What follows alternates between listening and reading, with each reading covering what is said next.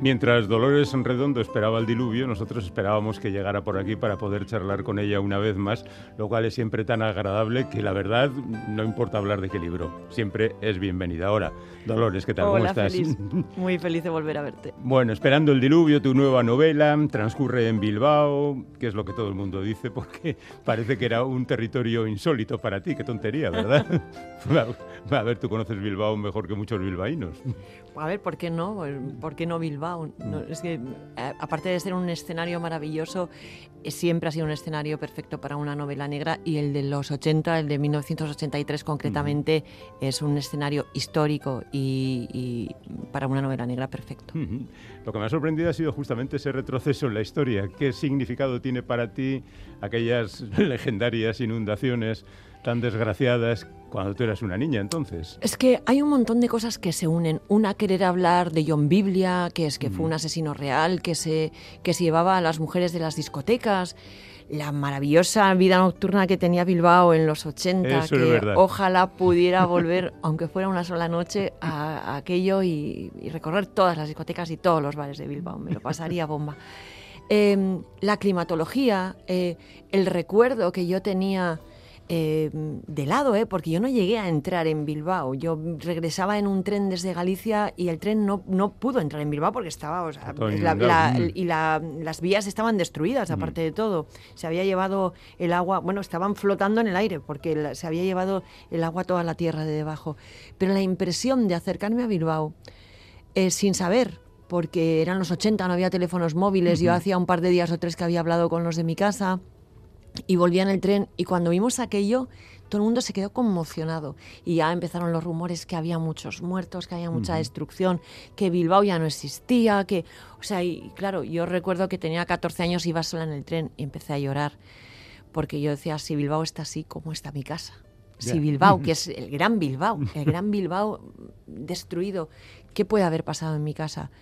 Y, bueno, aquello me, me marcó, me dejó esa huella y luego cuando muchos, muchos años después, cuando publiqué El Guardián Invisible y empecé a venir a promocionar Bilbao, y en un momento me disteis la pluma de plata de Bilbao, allí aquel día muy emocionada eh, dije, algún día os dedicaré a una novela porque el cariño, el afecto, el, no sé, es que todas tantas muestras en la calle de toda la gente de Bilbao que ha ido a Baztán, de todos los que me paran y me saludan por la calle, de los muchísimos libros que se venden en Bilbao, que es una barbaridad. Em, me he sentido unida y me he sentido eh, en deuda y, sentí que tenía que contar una historia que ocurriera aquí. Y se fueron uniendo eh, todas esas cosas para encajar perfectamente en, en esta novela y dije, venga, pues es Bilbao, vengo a un territorio urbano, eh, que no es lo que me suele gustar, porque es verdad que en la anterior novela estoy en Nueva Orleans, pero es un Nueva Orleans destruido, en el que no hay ni jazz, ni música, ni clubes, ni bares, ni fiesta. Pero esta novela ocurre en los días previos a, la gran inundación. Es una metáfora, realmente esperando el diluvio no es... Nadie esperaba el diluvio que llegó a Bilbao porque no había eh, predicciones meteorológicas como las que existen hoy en día, ojalá, y no hubiéramos tenido las pérdidas hubiera ocurrido igual, pero no hubiéramos tenido las pérdidas de vidas que, tuvimos.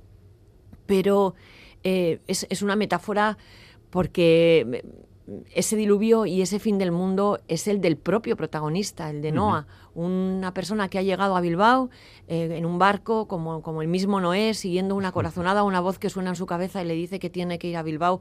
Mm, llega aquí y, está en sus días finales, está esperando su diluvio. Él, cuando le preguntan, hombre, Noah, Noah es Noé, ¿sí? ¿Y, qué haces en Bilbao? Y dice, pues esperando un diluvio, pero no espera que llueva, espera su fin del mundo, espera su muerte. Lo que ocurre es que, bueno, luego llegó otro fin del mundo que, arrasó con la ciudad, y, pero ese no lo podía prever nadie. Ya. Eh, por cierto que además de recordar y tirar de memoria, y de informarte de otras muchas cosas, habrás tenido que hacer un curso acelerado de cardiología, ¿no? Bueno, esto es de los muchísimos intereses que llega a tener un escritor, tenemos la suerte de poder llamar a los mejores expertos y decirles, ayúdame a entender esto, explícame esto. Y ha sido una gozada porque he tenido que aprender mucho sobre cardiología que me apasiona, me apasiona, pero claro, desde la mm. distancia, sin tocar, ¿sabes? Eh, y sin que me afecte nunca, por supuesto. Eh, pero, pero sí que he aprendido mucho y de la mano de los mejores, de los que en aquellos años 80 estaban luchando con la incompatibilidad que, que había con los órganos y, y bueno, y que, y que luego ha tenido tan buena evolución, pero no solo eso, también con aquellos que fundaron Aspace y que consiguieron integrar a sus chicos y a sus chicas y sacarlos de, de, ese vacío en el que estaban, sin educación, sin formación. Eh, poder compartir con las personas que, que, empezaron aquel proyecto Aspace Vizcaya ha sido una gozada, una auténtica gozada. Hay un personaje en la novela que tiene parálisis cerebral y, y es el personaje que más amo, sin ninguna duda. Pero luego, pues muchísimas otras cosas.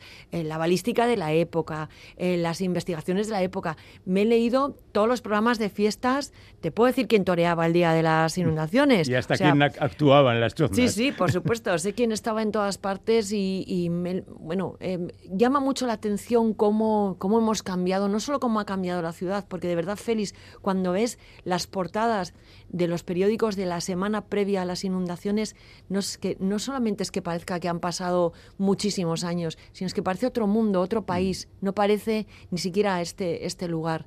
Eh, la manera en que convivíamos con algunas cosas, otras estaban presentes en nuestra vida y han cambiado completamente. Hombre, ahí tienes una ventaja porque con cualquiera que hables, le dices dónde estabas tú en las inundaciones, te da pelos y señales de... En estos días, además, en cuanto ya empezaba a presentar la novela, es que en cada lugar al que voy, alguien me dice, yo estaba en casa de mis abuelos, yo estaba jugando al escalestro, yo estaba en la calle, yo estaba en una chotna, yo estaba no sé qué, yo estaba en el cine. Hasta uno me ha dicho que estaba, salía del teatro de ver a la trinca, alucina. Y todo el mundo recuerda qué estaba haciendo en ese día. Bueno, ¿Qué es lo que estaba haciendo Noah en ese día? Buscar a un asesino implacable que eh, me ha sorprendido porque eh, tú misma lo dices, ¿no? Es un personaje real, lo acabas de comentar. Es un personaje real que, no podría figuraba, estar vivo. Pero que no figuraba entre, digamos, los asesinos más destacados de la historia. ¿Cómo lo encontraste a John Biblia? Pues mira, lo encontré en una novela de Ian Rankin, en, azul y negro, eh, porque en uno de los casos del inspector Rebus em, em, se cuela John Biblia y me llamó mucho la atención. Empecé a buscar información sobre este tipo y cuando vi que era un asesino real eh, y que seguía sin capturar, pues claro, eh, me llamó muchísimo la atención no haber sabido antes de él. Y es cierto que en, Reino Unido es leyenda. De hecho, fíjate, eh, la BBC ha estrenado en enero de este año un documental que se llama La caza de John Biblia y que habla no solamente de la, de la caza que se puso en marcha entonces, en los años 60, cuando John se llevó en, un periodo de año y medio a tres mujeres de la misma discoteca, ¿eh? las, las, asesinó a las tres, las tres tenían la menstruación y para cuando la policía se dio cuenta de que estaban ante una serie, de, de un asesino en serie, eh, John desapareció, nunca más eh, se supo de él, aunque se sospecha que sí que, pudo participar en otros crímenes, así que pudo estar en otros crímenes. su búsqueda llega hasta nuestros días. Han llegado, ha habido mil ruedas de reconocimiento, se ha detenido a mucha gente, se ha comparado con el poquito ADN que se conserva de, aquella época, incluso se llegó a desenterrar el cadáver de un, de un malhechor que ya había fallecido y que se sospechó que podía ser John Biblia, y bueno, sin resultado hasta ahora. Y como no sabemos qué edad tiene, sabíamos que era muy, muy joven entonces, podría rondar los 80 años, así que perfectamente podría estar paseando por Bilbao o por Glasgow. mira, que un día te escribe o te llama. espero que no, Félix, no. des ideas. vale, vale, vale, borramos esto. eh, pero Noah lo descubre, lo descubre, lo persigue, eh, lo pilla y se muere. Hombre, eso es un golpe bajo. Es un golpe bajo, pero es, realmente, es mm. realmente así. Eh, em, establece lo que serían los principios de la victimología, que es a partir de presuntas víctimas eh, hacer una lista y ser capaz de detectar eh, la presencia de un gran depredador. Él va haciendo una lista con las mujeres que van desapareciendo en toda la zona, algunas voluntariamente, la mayoría, algunas vuelven a aparecer meses después en otras ciudades, en otros lugares, con otras parejas, pero hay algunas que no aparecen y esas se encajan en un perfil y él sospecha que puede haber un gran depredador y cree que es John Biblia. Y sí, como dices, eh, llega a detenerlo y no es spoiler. y, justo cuando y justo cuando cuando lo está esposando cae fulminado. y nos explicaremos qué es lo que pasa después, salvo que la acción se traslada a Bilbao. Bueno, hay por supuesto muchas conversaciones, la trayectoria del protagonista, el jefe, los compañeros, todo esto y Bilbao. y Bilbao. Lo de la corazonada, no sé, es un poco así como... Mm, lo de la corazonada es, tiene múltiples sentidos en, la, en la novela. Una porque, porque habla de las corazonadas como los pálpitos que se siguen eh, eh, porque te sientes impelido a hacerlo. Habla también de la propia enfermedad de Noah, de una enfermedad cardíaca y habla del corazón como elemento romántico, porque el amor late entre las calles de Bilbao, eso por supuesto. Pero el propio nombre de Noah, este Noé, que se llama mm. Noé y que llega en un barco y, viene siguiendo una voz que solo él escucha con unas órdenes de algo que tiene que cumplir, pero, pero solo están en su cabeza. Y su apellido, Scott Sherrington. Scott Sherrington fue el Nobel de Medicina inglés que, que descubrió las interacciones del córtex cerebral, la materia gris, la materia deductiva, el pensamiento deductivo. En su momento eh, se puso muy de moda entre los escritores de novela negra y tanto Agatha Christie con Hercule Poirot o, o Sir Arthur Conan Doyle con, con eh, Sherlock Holmes, eh, aludían muchas veces a ese pensamiento deductivo por el que ellos eran capaces de tomar tres datos de cosas que había que a los demás le habían pasado desapercibidas y llegar a conclusiones diferentes. Eh, ese es el pensamiento deductivo.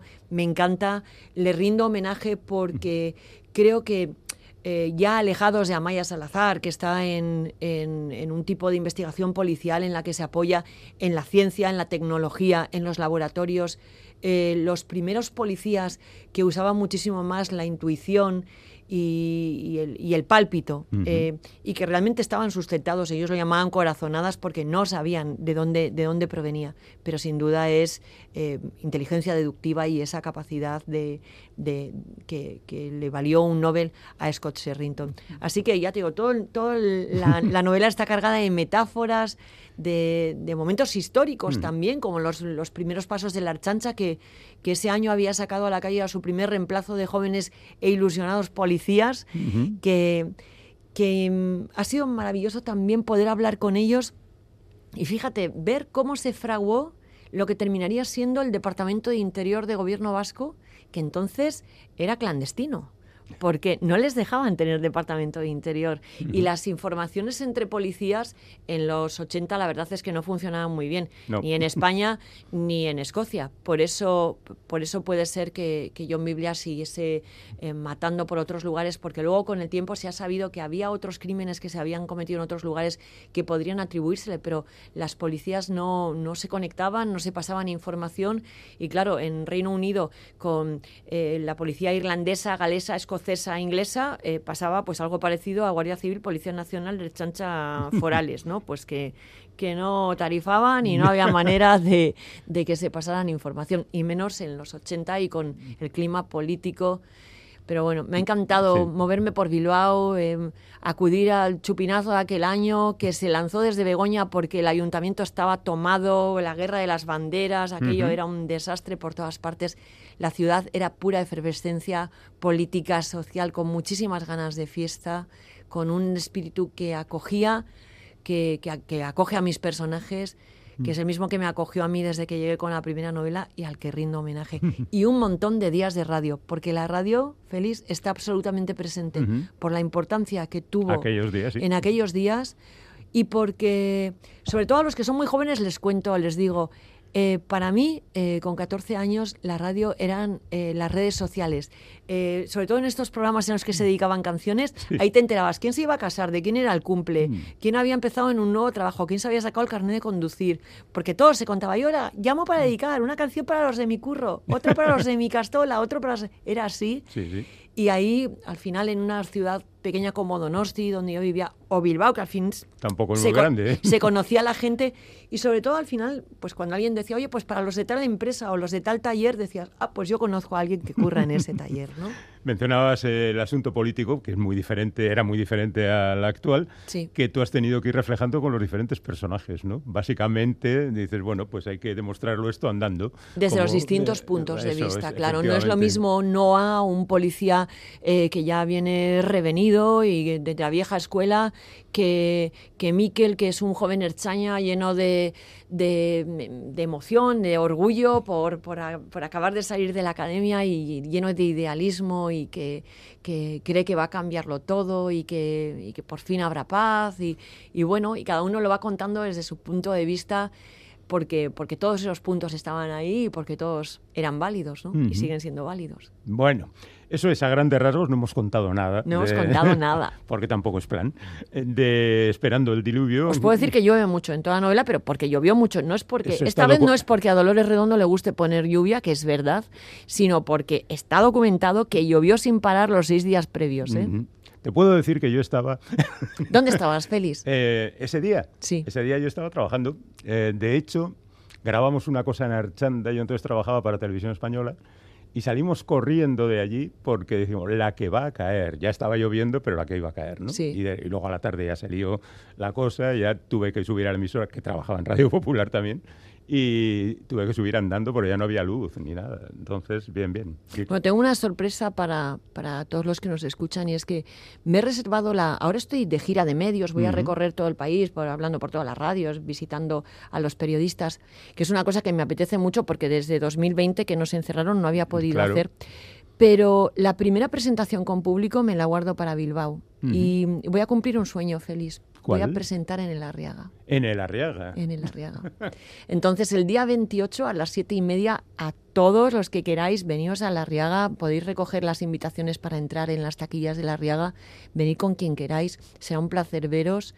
Y desde ahí, eso, que no nos llegue otro diluvio, pero que Mm. No, sea, que sea que un la- diluvio literario. que el Arriaga acabó Sí, destruido. sí, o sea sí, muy afectado, Muy mucho. afectado. Bonito el casco viejo, bueno, Sí, lo que fue aquello. Así que esta será una celebración muy satisfactoria. O sea, Desde recordando, luego. porque recordar las catástrofes y haber sabido superarlas, yo creo que te da un plus de emoción, ¿no? Si tú estabas allí y lo viviste, claro, esto va a llenar el local de gente mayor de 40 años. Bueno, eh, de muchos nostálgicos y seguro que muchos nostálgicos de aquellas noches divertidas de Bilbao también y de aquel espíritu de fiesta, pero que me consta que sigue, que siguen muchos y, y bueno, ¿El esa- 28? eso, sí, el 28 a siete y media. Siete y media de la tarde. Apunten en la agenda, el 28 hay que estar con Dolores Redondo en el Teatro Arriaga viendo la presentación pública de Esperando al Diluvio. Pues allí nos vemos. Qué placer. Dolores Redondo, hasta cuando quieras. Venga.